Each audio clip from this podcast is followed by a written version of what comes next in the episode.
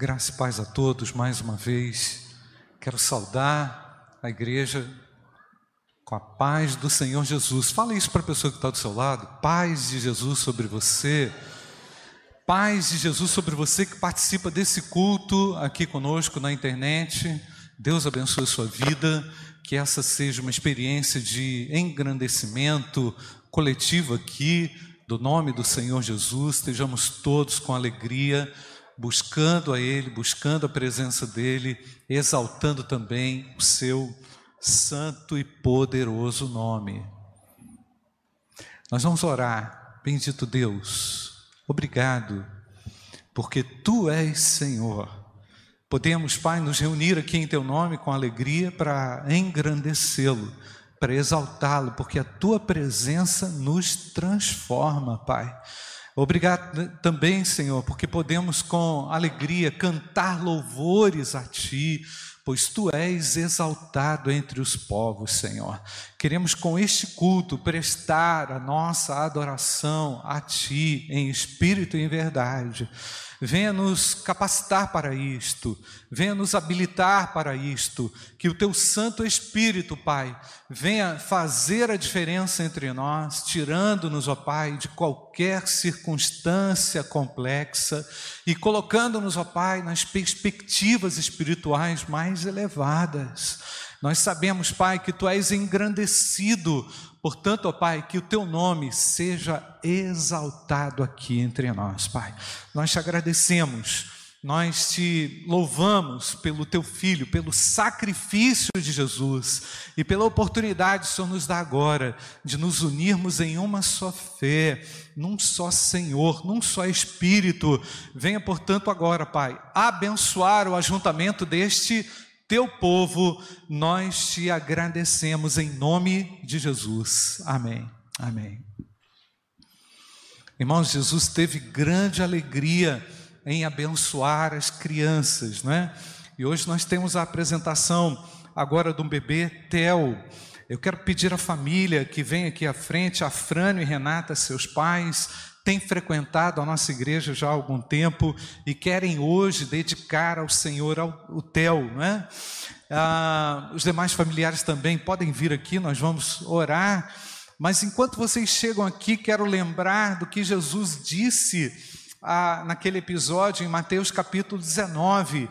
Alguns trouxeram as crianças a Jesus para que ele lhes impusesse as mãos e orasse. Mas os discípulos não, não deixaram, né? os repreendiam.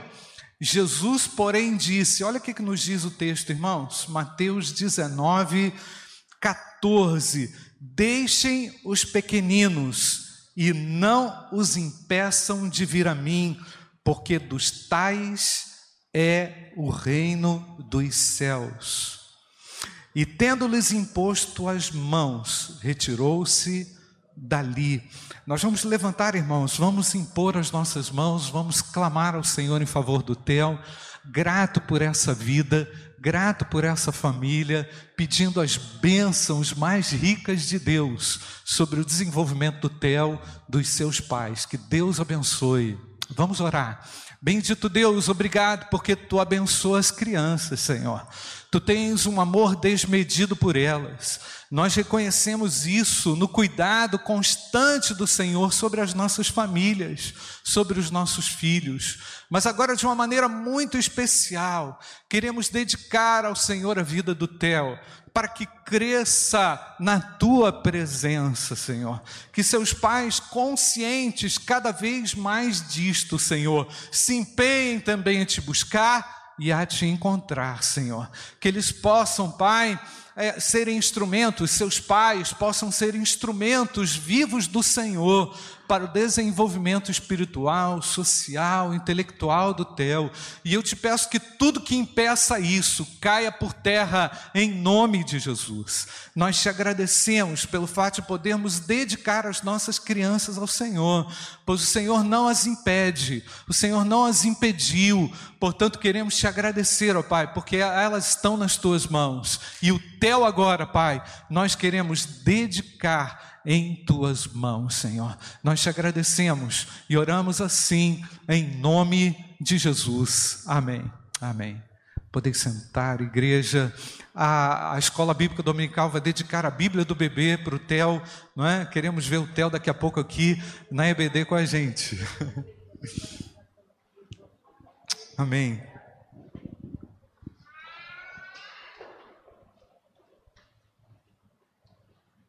Irmãos, é, grandes instabilidades na vida,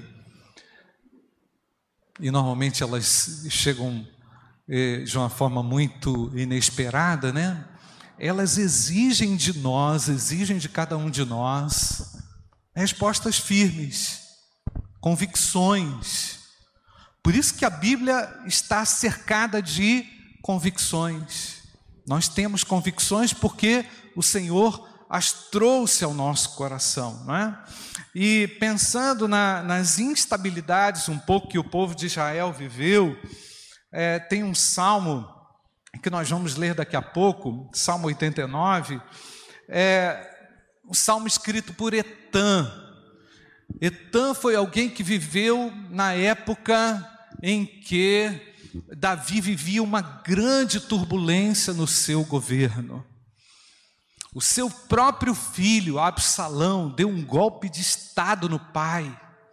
Uma situação dramática que envolvia profundas emoções, uma ligação muito forte, não é? no relacionamento do pai com o filho. Nós vimos como vemos no texto de 2 Samuel como Davi se envolveu emocionalmente com aquela situação e como foi difícil para Davi a, a, ajustar o seu coração diante daquele golpe que veio de uma pessoa que ele jamais poderia imaginar.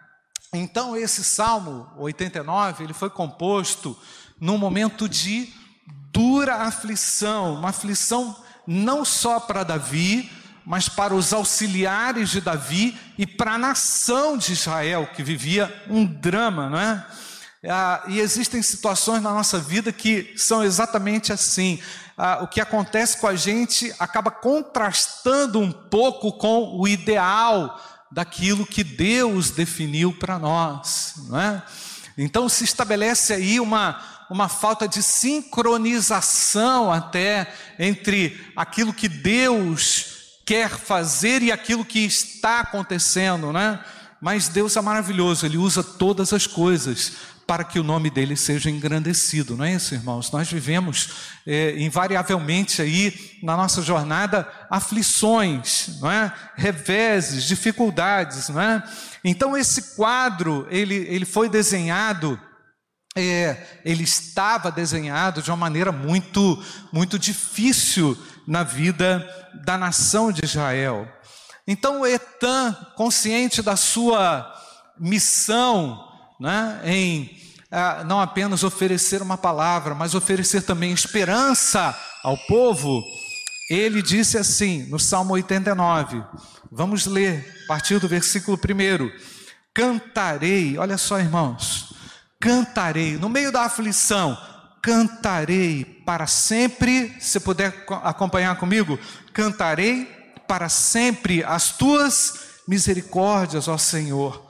Os meus lábios proclamarão a todas as gerações a tua fidelidade. Pois eu disse: a misericórdia está edificada para sempre.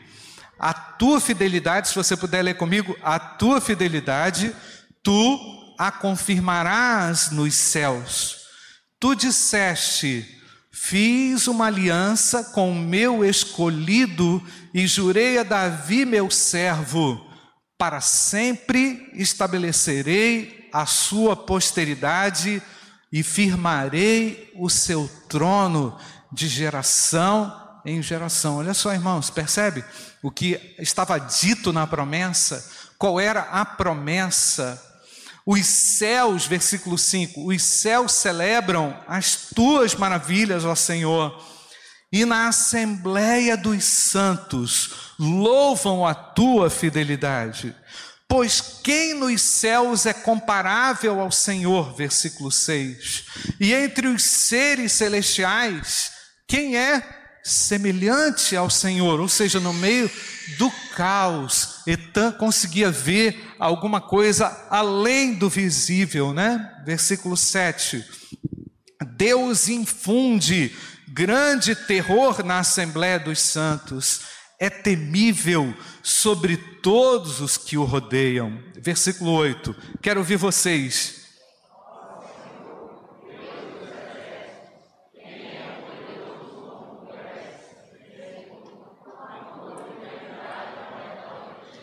Eu vou ler o 9. Dominas a fúria do mar, quando as suas ondas se levantam. O que está escrito, irmãos? Tu as acalmas. A igreja lê o verso 10.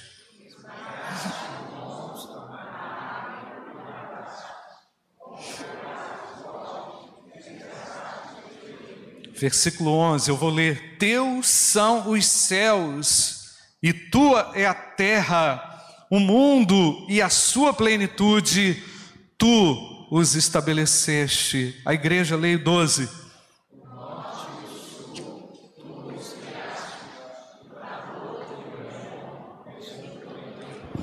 O teu braço é poderoso, forte é a tua mão, e elevada é a tua mão direita. Os irmãos,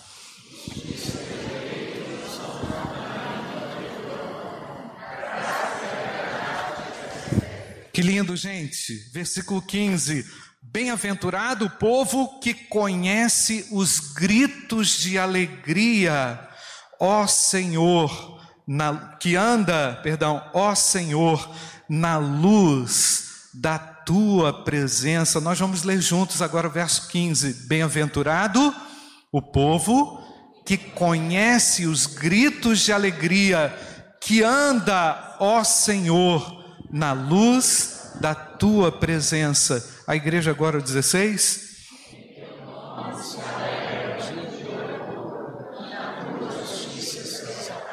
Porque tu és a glória de sua força, no teu favor é exaltado o nosso poder. Todos juntos agora, o 18. Pois ao Senhor pertence o nosso escudo, e ao Santo de Israel o nosso Rei. Não saia da presença de Deus, meu querido. Não saia da presença de Deus. Nas instabilidades da vida, nas dificuldades do dia a dia, a presença de Deus vai te dar a noção clara das coisas, a perspectiva certa daquilo que Deus quer realizar. Eu diria, não ouse sair da presença de Deus. Glória a Deus, amém, igreja? Jesus Cristo é a própria manifestação da presença de Deus. Em Cristo é, está reunida é?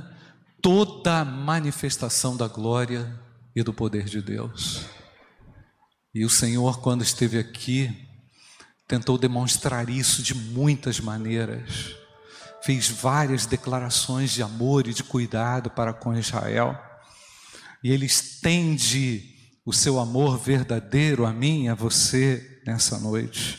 Jesus Cristo, ao viver como um de nós, cumpriu de uma maneira muito eficaz com o seu papel de filho de Deus, de filho do homem, que veio trazer vida no meio do caos. Eu posso dizer que há proteção na presença de Deus. Amém, igreja? Há uma proteção, há uma segurança. Por isso eu digo: não saia da presença de Deus. Não ouse sair da presença de Deus. É na presença de Deus que você será sustentado, guiado nas intempéries, nas complexidades da vida. Mateus 23 tem uma demonstração extraordinária do cuidado de Jesus, está lá no Mateus 23, de 37 a 39. Jerusalém, Jerusalém, você que mata os profetas, presta atenção no diálogo de Jesus com Jerusalém. Você que mata os profetas e apedreja os que lhes são enviados, quantas vezes eu quis reunir os seus filhos como a galinha ajunta os seus pintinhos debaixo das asas, mas vocês não quiseram. Percebe, irmãos? Jesus no seu esforço de proteção e os homens no desleixo da rejeição. Eis que a casa de vocês ficará deserta. Jesus dialogando com Jerusalém.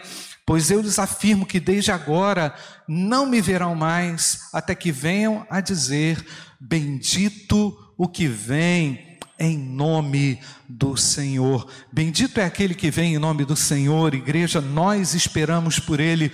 Então, o Deus que estava ali presente, proximamente aos homens, foi rejeitado, mas oferecia uma proteção individual, ele oferece uma proteção a mim a cada dia, a você a cada dia, nos momentos mais inseguros, nos momentos mais complexos, podemos cantar um hino a Deus, podemos exaltar ao Senhor, como nós cantamos aqui. Eu não posso te deixar, pois de uma coisa eu sei muito bem, é a tua sombra que me guarda, é a tua misericórdia que me sustém. E Jesus foi à cruz, foi à cruz para demonstrar. Obrigado, Pai, pela tua manifestação de amor, Pai. Obrigado, Senhor, porque na tua presença há proteção.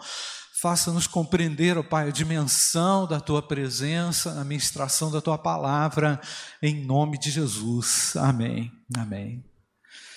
Meus queridos, podem sentar. Jonas viveu um momento extraordinário de oportunidade na presença de Deus.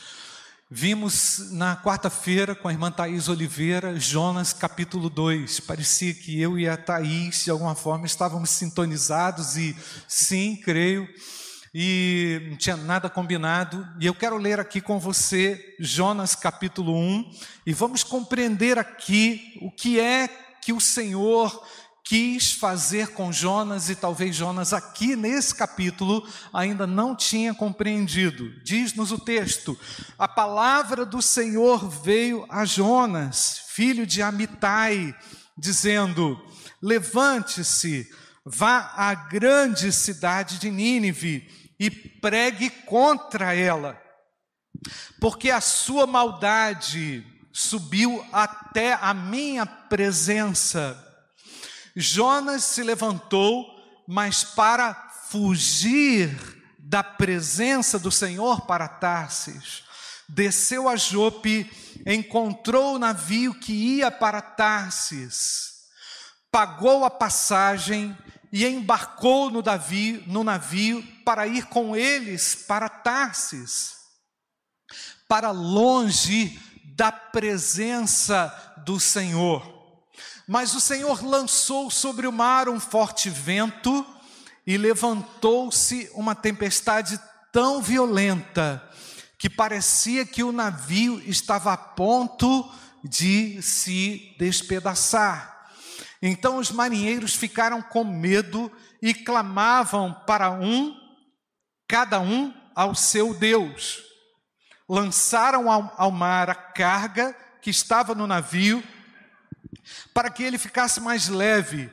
Jonas, porém, havia descido ao porão do navio e ali havia se deitado e dormia profundamente. O capitão do navio se aproximou de Jonas e lhe disse: O que está acontecendo com vocês? Agarrado no sono? Levante-se e invoque o seu Deus. Talvez assim esse Deus se lembre de nós para que não pereçamos.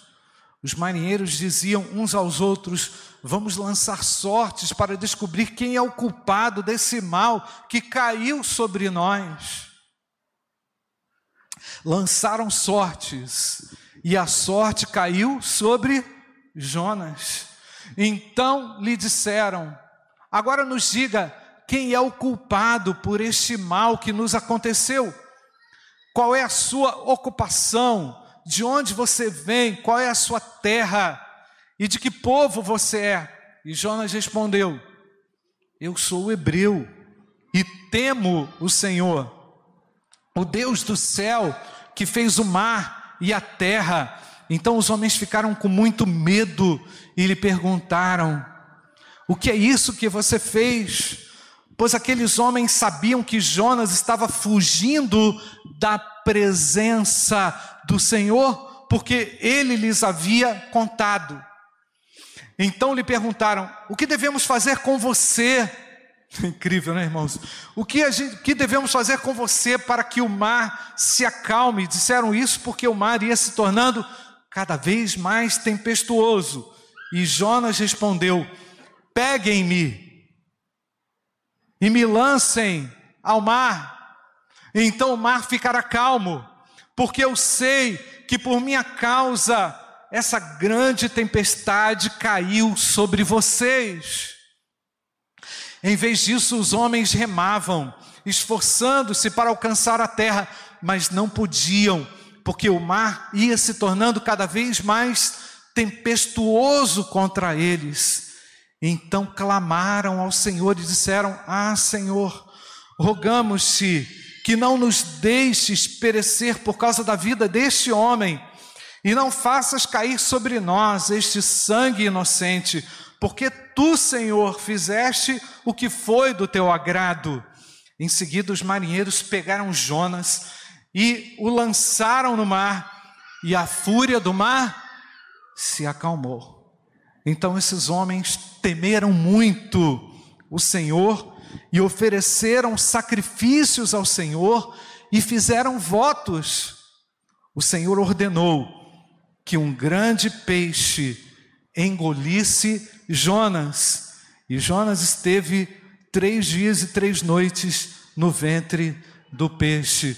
E o capítulo 2, nós vimos na quarta-feira com a, a, irmã Thaís, é, descrevendo que cenário aconteceu ali dentro do peixe. Mas me impressiona muitas coisas aqui nesse texto, irmãos. É um texto belíssimo que a gente pode compreender melhor a vontade de Deus e o impacto positivo de estar na presença de Deus e o impacto negativo de sair da presença de Deus. E por mais incrível que pareça, Deus acabou transformando aquele mal em bênção, porque todo o povo do navio se dobrou ao Senhor e compreendeu o poder grandioso de Deus, mesmo na desobediência de Jonas. É incrível isso, né, irmãos? Como Deus é soberano diante das coisas. Como Deus é tremendo e não é controlado por nada, nem por ninguém. Não há rival para Deus, conforme nós aprendemos aqui hoje ah, com o professor Fernando. Deus realiza de uma maneira tremenda os seus feitos, Ele requer de mim e de você andar na presença de Deus, não é, irmãos? O que, que é estar na presença de Deus? Vou tentar responder isso aqui, irmãos. Quando se fala estar na presença de Deus, eu posso sugerir uma série de coisas que eu ouço a minha vida, durante a minha vida. Eu ouço o seguinte, na teologia é, aí do dia a dia, não é? não é basicamente na teologia bíblica, na teologia da cabeça das pessoas, estar na presença de Deus é o seguinte: eu estou na igreja, então, por isso, logo estou na presença de Deus. Não é? Teologia do senso comum. Uma outra coisa que a gente ouve a respeito da presença de Deus é: me entreguei a Jesus, fui salvo, agora eu estou para sempre na presença de Deus. Não é? Estou salvo, tenho experiência de salvação, estou sempre na presença de Deus. E um outro elemento que a gente ouve bastante, fui batizado na igreja, então eu estou tranquilo e estou andando na presença de Deus. A primeira afirmação, estou na igreja, estou na presença de Deus, representa a presença de Deus de forma situacional. Então é posicional. Estou ali na igreja, estou na presença de Deus. A segunda afirmação que eu fiz desse senso comum teológico que o indivíduo foi salvo e ele está na presença de Deus, indica o seguinte: ah, que ele é, anda na presença de Deus porque Deus é, é, é bom com ele, Deus é amor, então ele vai estar sempre na presença de Deus. A terceira colocação que eu fiz, fui batizado, logo estou na presença de Deus, indica o seguinte: um ritual me torna apto para estar na presença de Deus. Ritual do batismo. É? O batismo tem um rito, é? mas por trás do batismo nós sabemos que está a obediência a Deus, não é, irmãos? Então, não está errado vir à igreja não está errado tomar uma decisão ao lado de Jesus, muito pelo contrário, isso é o que Deus chama as pessoas para a sua presença, Ele quer isso, não é? E não está nada errado em você se batizar, não tem nenhum problema disso. Mas estar na presença de Deus é muito mais do que uma situação, é muito mais do que um sacramento, estar na presença de Deus é muito mais do que um ritual. E Jonas começou a compreender a dimensão do que é estar na presença de Deus quando Deus lhe pediu algo, quando Deus lhe falou algo, quando Deus lhe comunicou algo diretamente dele, pessoalmente a ele. Quando Deus falou diretamente a ele, Jonas compreendeu que, apesar de ser um escolhido de Deus, ele precisava andar, estar, viver, buscar a presença de Deus. Eu é surpreendente, irmãos, e é maravilhoso como nós não conseguimos escapar da presença de Deus, não é verdade, irmãos? É maravilhoso é extraordinário, porque mesmo nas nossas distrações, mesmo nas nossas convulsões por aí, em circunstâncias que nos envolvem a, a, vida, o emprego, o desemprego, a morte, o encontro, o desencontro, não é? Na, em, em, nas circunstâncias comum, comuns do nosso dia a dia, nós podemos perceber a grandeza da manifestação de Deus nas coisas simples. O salmista percebeu isso. Olha o que ele diz lá no Salmo 139, Clevim, versículo 7. Para onde me ausentarei do teu espírito? Para onde fugirei da tua face? Se subo aos céus, lá estás. Se faço a minha cama no mais profundo do abismo, lá estás também. Se tomo as, as asas da alvorada e me detenho nos confins dos mares, ainda ali a tua mão me guiará. Você diz amém ou não, igreja?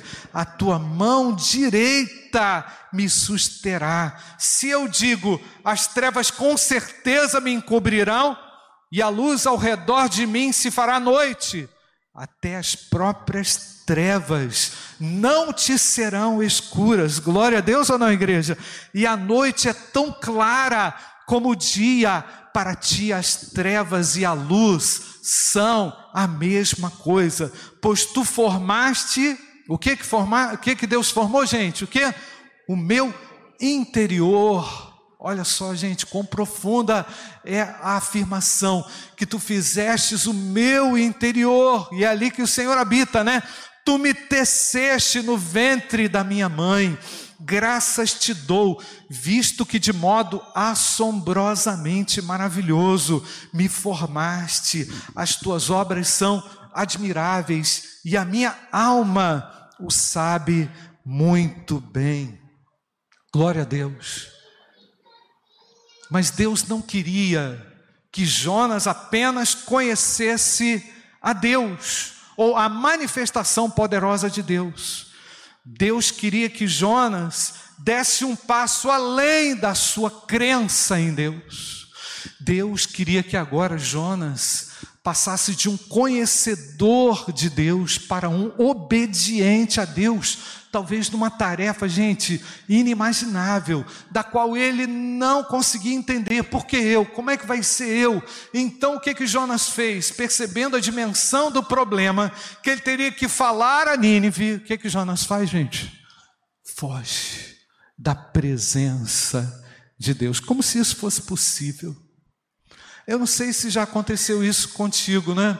A tua mãe te dá uma tarefa para você fazer, fala: "Ah, não, mãe, não quero não". Não é tipo assim, isso é muito difícil ou então está muito pesado, ou então não quero, eu não estou afim, não é assim, gente? Às vezes a mãe dá um comando, o pai dá uma, uma direção, ah, estou com preguiça. É como se um espírito de preguiça, irmãos, tomasse conta de Jonas, e Jonas falasse assim: não, não estou afim, eu vou para Tarsis, eu vou dar um rolé naquele barco, porque eu sei que ali eu vou descansar. Mas mal sabia Jonas que Deus não desistiria facilmente dele. Você já pensou, irmãos? O que, que Deus podia pensar? Ah, não, Jonas não, não dá certo? Ah, então tá, vou chamar o Nilso, não é? Então vamos lá, Nilso. Jonas desistiu. Aí vai você, Nilso, não é? Aí o Nilson pensou assim, mas eu, ah, então tá, então vai a irmã Marli. Não, Deus não fez isso. Deus insistiu com Jonas, porque Deus trata individualmente conosco, amém, irmãos?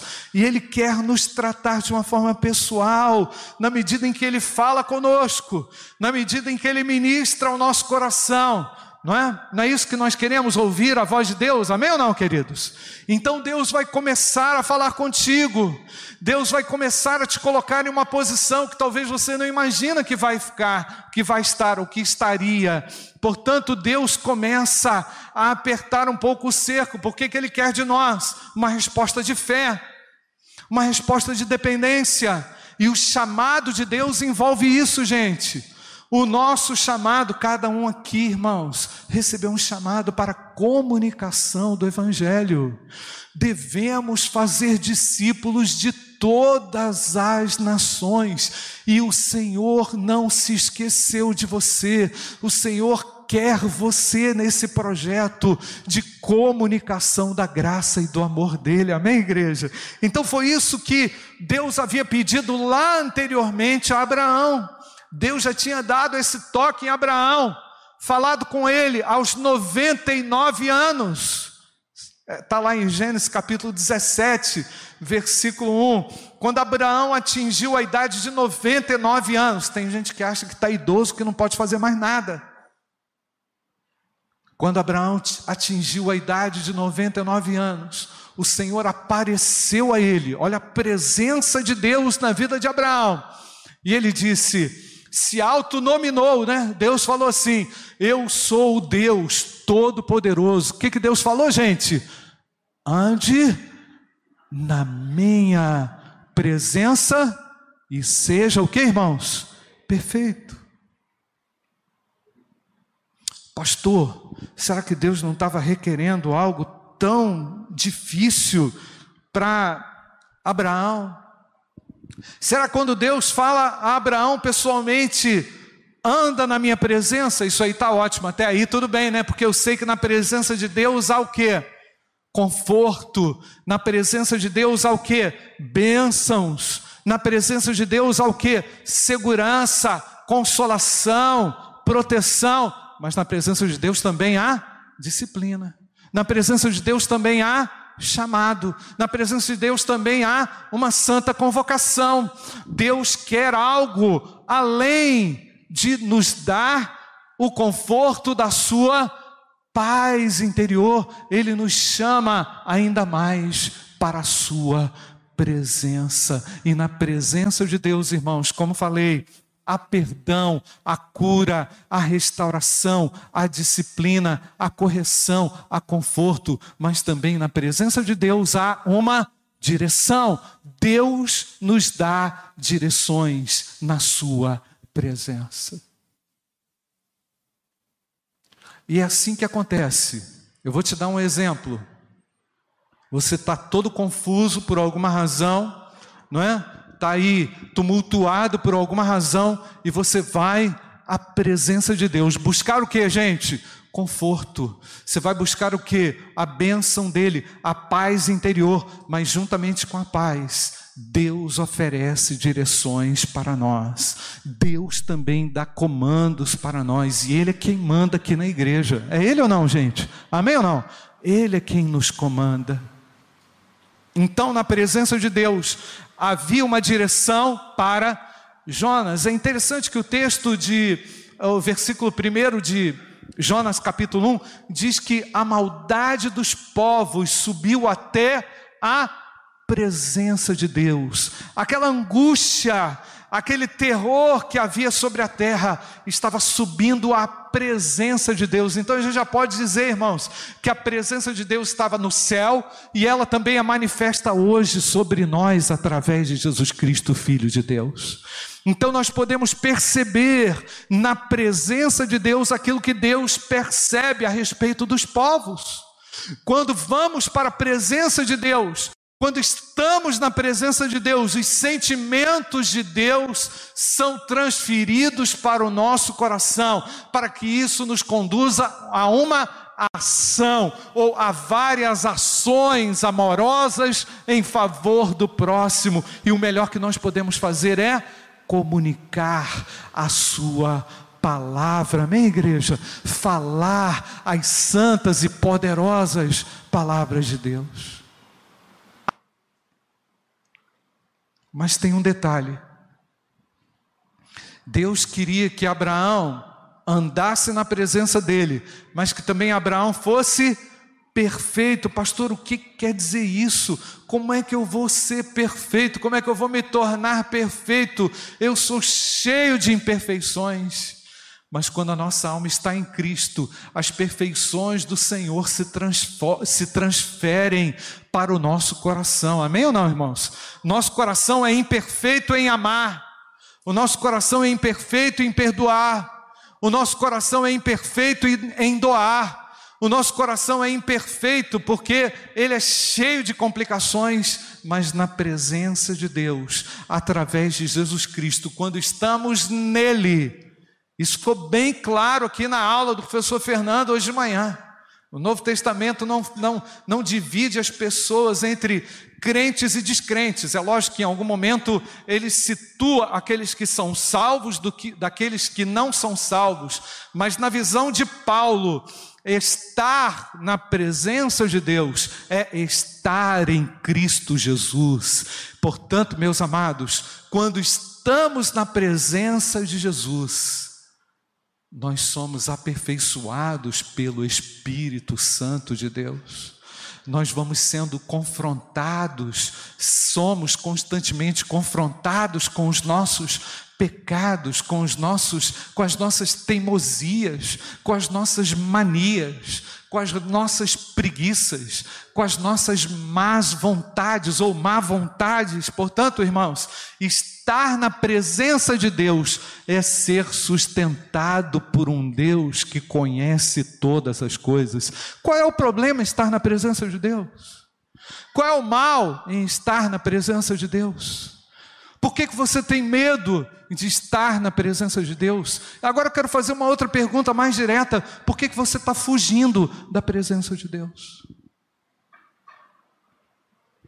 Vivemos dias, irmãos, muito complicados na terra, mas entender a razão por que Jonas recusou a obedecer à vontade de Deus, seja muito fácil de compreender.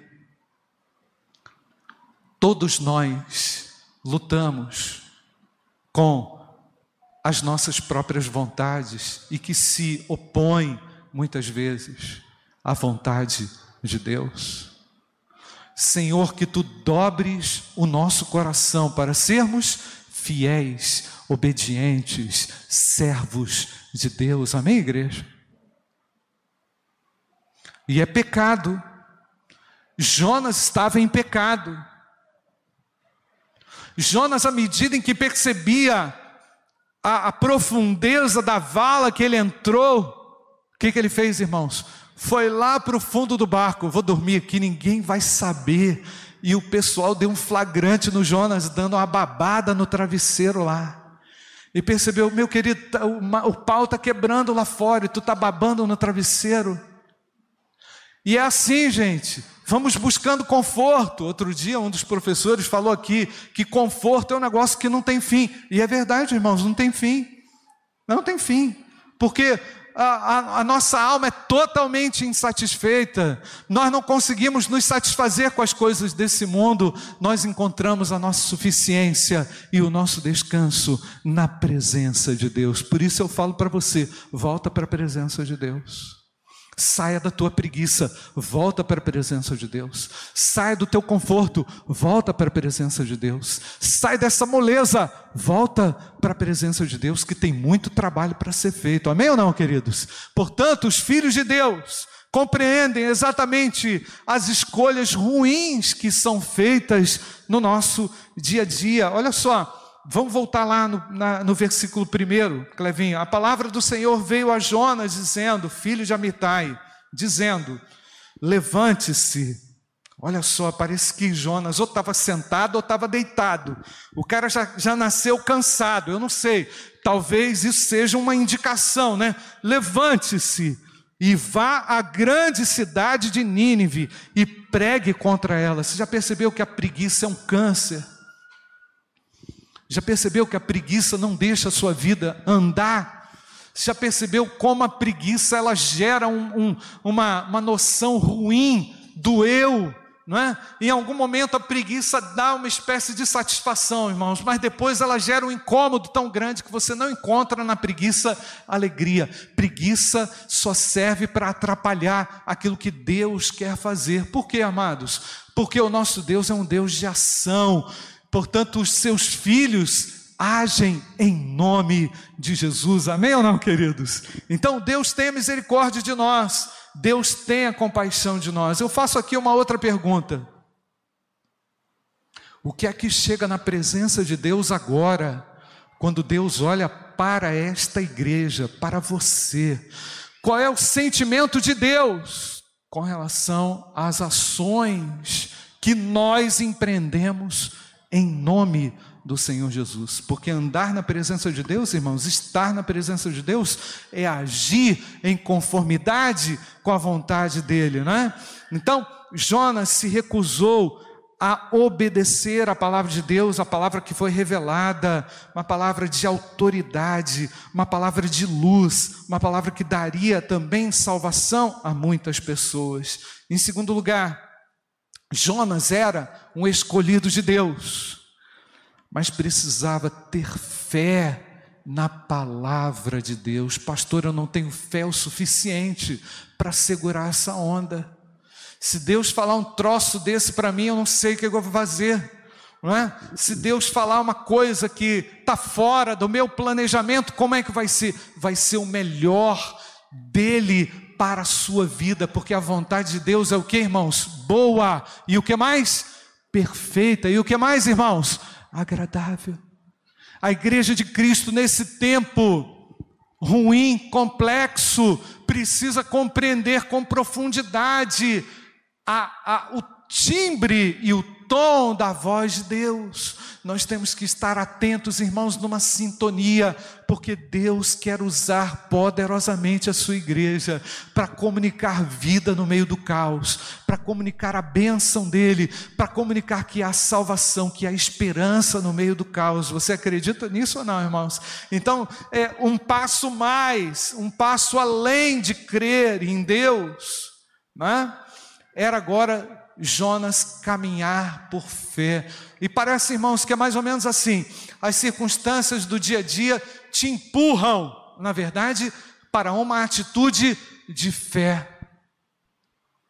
Pastor, eu não sei mais o que, eu vou fazer com o meu filho.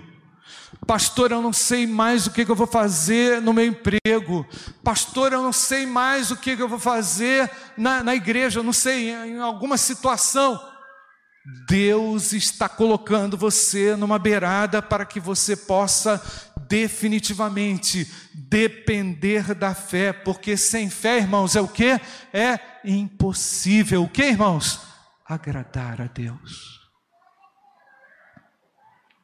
Mais do que crer em Deus, Andar na presença de Deus é viver uma vida dinâmica de fé, onde o Senhor nos impulsiona e faz com que a sua vitória seja alcançada de fé em fé. Por isso que o apóstolo Paulo fala lá em 2 Coríntios capítulo 13, versículo 5: examinem-se, olha a responsabilidade, examinem-se para ver se realmente estão na fé. Não é? O apóstolo Paulo está falando assim, examinem-se para ver quantas vezes você foi à igreja. Não, examinem-se para ver se realmente vocês estão na fé. O que, que mais que ele fala, irmãos? Provem a si mesmos, ou não reconhecem que Jesus Cristo está em vocês, a não ser que já tenham sido reprovados. O Senhor, o Senhor criou a mim e a você para uma jornada de fé e de ação. Eu sei, irmãos, que há situações muito complexas que envolvem a sua vida, que envolvem a dinâmica do seu dia a dia, mas em algum momento, meu amado, Deus está exigindo de você, ou estará exigindo de você, talvez seja amanhã, não sei, não quero ser o profeta da segunda-feira, mas eu quero dizer a você que você vai ser exigido a dar um passo de fé. Você não vai ver o quadro totalmente pintado. Jonas não tinha visto aquela cidade ainda, mas Deus tinha visto. Deus tinha visto aquela cidade convertida, tanto, tanto sim que aconteceu depois.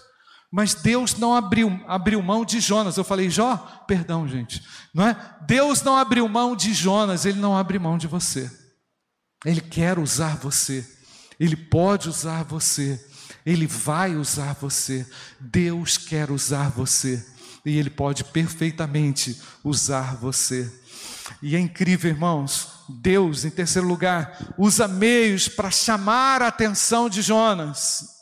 Nós lemos lá, Jonas se levantou no versículo 3, mas para fugir da presença do Senhor para Tarsis, desceu a Jope, encontrou o navio, estava dando tudo certo no plano de Jonas. Vê se é assim, irmãos estava dando tudo certo, pagou a passagem, o texto em detalhes, pagou lá a passagem, embarcou no navio para ir com eles para Tarsis, para longe da presença de Deus, mas o Senhor lançou sobre o mar um forte vento. Nossa, aconteceu tudo que eu não esperava, deu errado o meu plano. Não sei se você já chegou a esse ponto, irmãos, não é?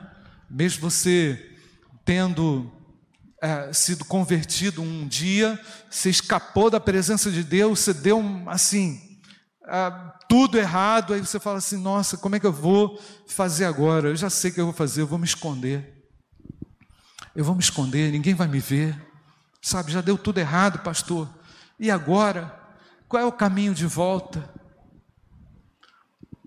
Jonas precisava entender que o caminho de volta era o arrependimento e era o retorno a Deus. E eu não sei se você tem andado na presença de Deus, ou se aquilo que você tem feito, tem feito fora da presença de Deus, que dá até vergonha, não é? De repente se sente envergonhado de ter feito algo grotesco, algo bizarro, algo que de repente, caramba, como é que eu fui fazer um negócio desse sendo crente? Como é que eu estou usando droga sendo crente? Como é que eu estou fazendo sexo livre sendo crente? Como é que eu estou mentindo sendo um cristão? Como é que a minha vida está sendo uma farsa no meu casamento? Como é que eu estou sendo um funcionário desse jeito, não é? enganando o meu chefe?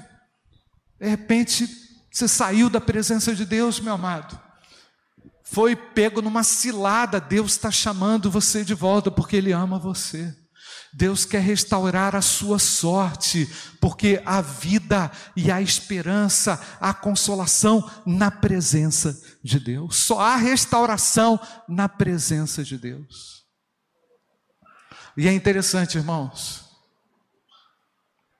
Jonas fugiu da presença de Deus, mas Deus não fugiu de Jonas. Deus não fugiu de você. Deus ama você. Deus quer você na presença dEle. Deus não quer você longe da presença de Deus. Não estou falando de uma religiosidade, de, é, de uma prática religiosa. Eu estou falando de uma vida dinâmica, onde Deus se manifesta de uma maneira intensa e poderosa no seu dia a dia, nas esquinas e nas quebradas da sua existência. Deus é maravilhoso, Ele não desiste de nós. Jonas pensou que podia fugir da presença de Deus. Jonas achou que o seu dinheiro podia pagar a sua liberdade. Vou pagar aqui uma passagem, ninguém vai me ver. Jonas achou que a sua liberdade serviria para ele fazer o que ele queria. Tem muita gente que pensa assim, que eu sou livre agora, eu posso fazer o que eu quero. Não, você só pode fazer aquilo que Deus define na presença dEle, na palavra dEle, amém, igreja? Não temos esse, direito. Foi através de Jonas chamando a sua atenção numa tempestade que Jonas cai em si. Na verdade, Jonas caia no mar, né? A audição não era suficiente, Deus precisou trabalhar outros sentidos a tempestade, o susto, o medo, o frio da água. De repente, eu não sei se Jonas sabia nadar, talvez não, não é? Então Deus fez com que Jonas experimentasse outros sentidos para perceber que Deus controlava tudo. E lá na barriga do peixe, não é, Thaís? Na quarta-feira você falou que, que, que o Jonas clamou ao Senhor, lá dentro, nas profundezas do ventre daquele peixe, Jonas fala assim: Senhor, tem misericórdia. Eu não sei se você está no meio de uma tempestade, eu não sei se você está no meio do inferno aí por causa da sua desobediência. Eu não sei se você foi lançado aí no mar por alguma razão, não é? A tua vida está solapando para lá e para cá, eu não sei qual é a sua situação, mas eu sei que Deus não desistiu de você, Ele ama você. E Ele quer você de volta na presença de Deus. Então, meus amados, Deus trabalhou todos os sentidos ali com Jonas: o tato, a percepção, a escuridão, o medo, o terror, não é? O frio, a água, o molhado, o susto, para mostrar que Ele era Deus, não é? Você pode estar vivendo essa tormenta aí, mas essa tormenta ela acontece com a permissão de Deus, porque Ele quer chamar a sua atenção.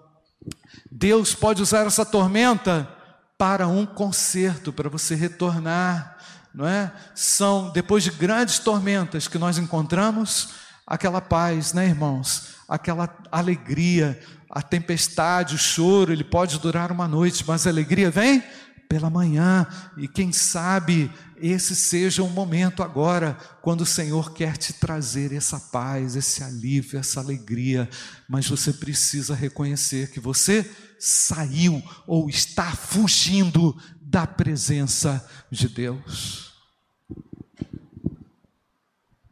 Sua, sua desobediência tem um efeito muito negativo.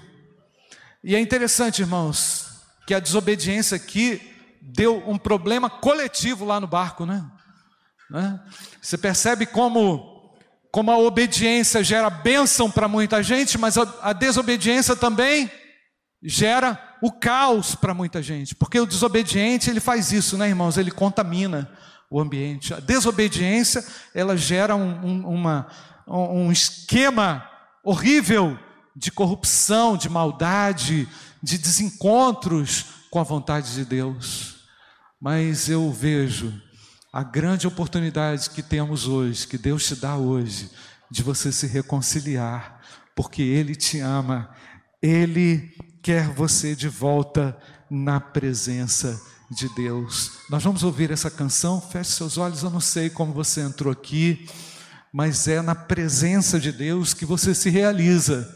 O cristão só vai ter alegria na presença de Deus. É na presença de Deus que você vai ter paz. É na presença de Deus que a tempestade vai ser encerrada. Ah, pastor, eu não vou ter problema? Vai ter problema, você vai estar na presença de Deus. Você vai estar diante de Deus. Você não vai estar bloqueado na presença de Deus por causa do pecado. O Senhor te chama para você se tornar um verdadeiro adorador, alguém que vai adorar ao Senhor de todo o coração e viver para Ele com a sua mente, com o seu coração, com os seus dons, com a sua vida.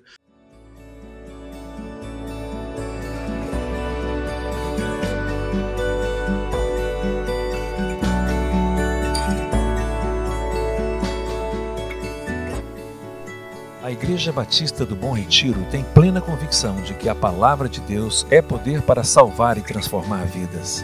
Nosso desejo é que essa mensagem tenha alcançado seu coração. Para saber mais sobre quem somos e em quem acreditamos, acesse ibbrpatinga.com.br.